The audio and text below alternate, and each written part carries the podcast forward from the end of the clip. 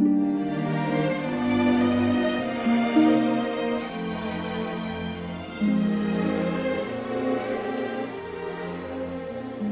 everyone, welcome to Morning English. This is Norah. Hi guys this is Cecilia.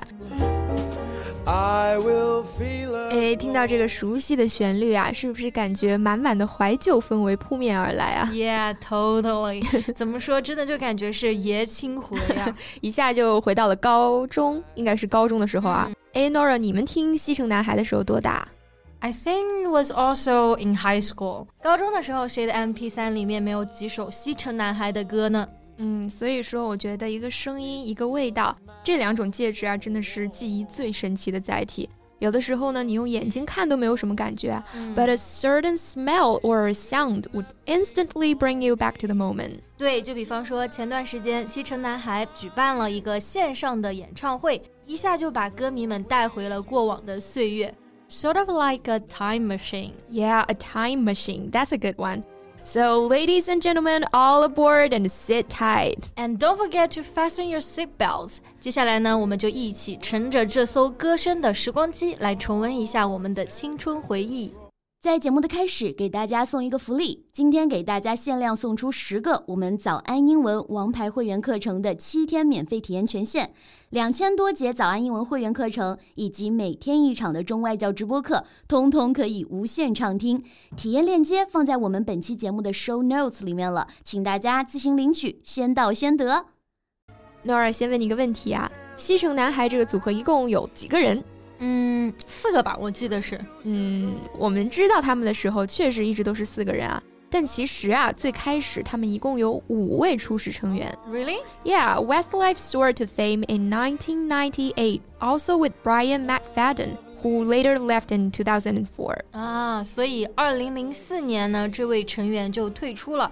反正我只记得西城男孩正式解散是二零一二年。Right, the group broke the hearts of fans around the globe when they announced plans to disband in 2012. 是的，粉丝肯定是心碎了一地啊。嗯，哎，我们经常说某某组合解散、散伙了，刚刚呢就可以用这个短语 disband 这个词。嗯，因为 band 大家都知道就表示组合、乐队嘛。那再加上一个否定的前缀 this，说这个组合完了，没有了，不复存在了。那其实呢，就表示解散、散伙的意思嘛。对，那解散了之后呢，大伙儿也没闲着，they all embarked on respective solo careers over the years。嗯，就是说他们都各自开始了自己的演艺事业。那这里呢，用到了一个动词短语 embark on something。是的，或者说 embark upon something 都可以的。Embark on or upon something，它就表示着手进行或者说开始从事一件事儿。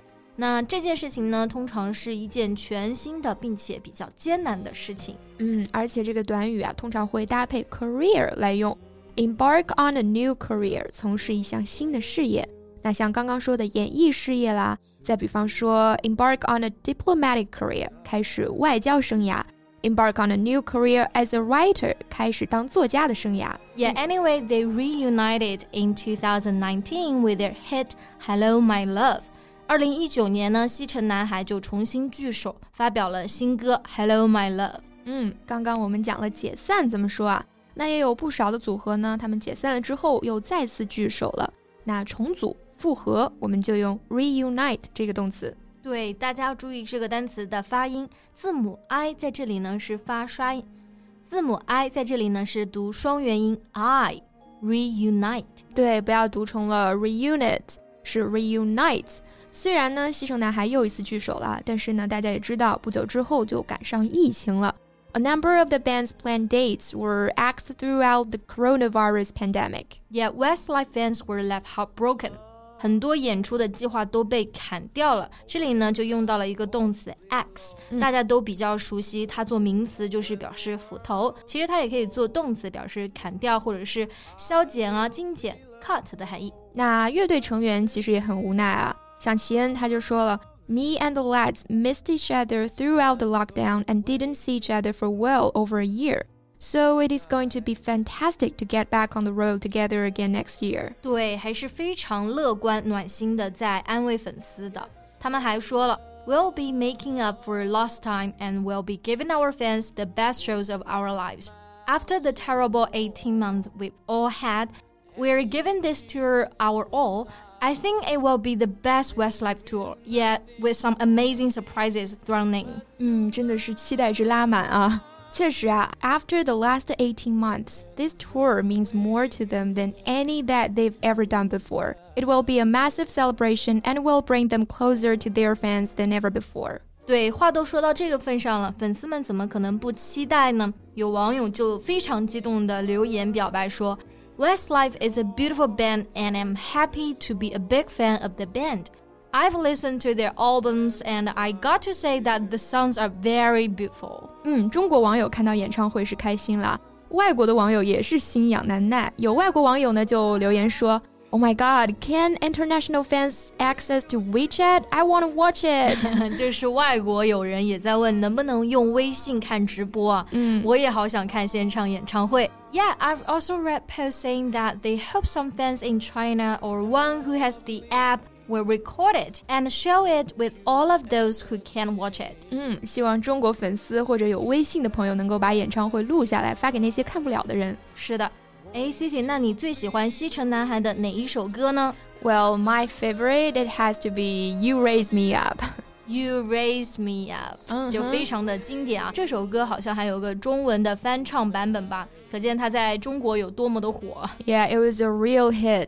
And I love this song not only because it's melodic and tuneful, but also because the lyrics are beautiful and inspiring. 没错，不仅是旋律优美，歌词也非常的鼓舞人心。那刚刚呢，就用到了两个词来形容音乐优美动听啊，一个是 melodic，还有一个就是 tuneful。对，这个 melodic 要特别注意一下啊，名词形式就是 melody 旋律嘛，但是呢，当它变成形容词的时候，它的读音是有变化的。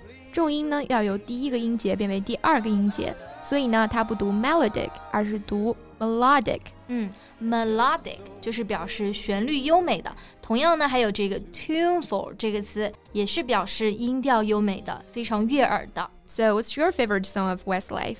Well, I was gonna say nothing's gonna change my love for you. But technically speaking, it can be counted as their song. 嗯，因为虽然是西城男孩的翻唱版本很火哈， 但是原唱并不是他们，所以呢，严格意义上来说，这不能算是他们的歌。嗯、那这里呢，也用了一个非常适用的表达 technically speaking, right? Technically speaking，就相当于我们常说的，从理论上来说或者严格来说，嗯、有时候呢，我们也会省略这个 speaking 这个词，直接说 technically。比方说，technically he's an adult，、嗯、严格意义上来说，他已经成年了。So Norah, why do you think people love this band so much, even when they've been out of our sight for so long? Well, I guess they evoke a sense of nostalgia and awakens reminiscences of our youth. 一看到他们的脸，一听到他们的声音，就会激起大家对往事的怀旧和追忆之情吧。嗯，这个 nostalgia 就是我们常说的怀旧、念旧的情感。那读起来可能有点拗口哈，大家跟我多读两遍。嗯，nostalgia。nostalgia。嗯，那节目的最后呢，我们就伴着西城男孩熟悉的歌声，来感受这种怀旧之情。Yes, serve yourself a glass of nostalgia and let yourself be drowned in the sunlight of the good old days. So thank you so much for listening. This is Cecilia. This is Nora. See you next time. Bye. 今天的节目就到这里了。如果节目还听得不过瘾的话，也欢迎加入我们的早安英文会员。成为会员，您就可以无限畅听我们每天一场免费的中外教直播课，以及两千多节原创系统课程了。今天我们限量送出十个七天免费试听权限，试听链接放在我们本期节目的 show notes 里了，请大家自行领取，先到先得。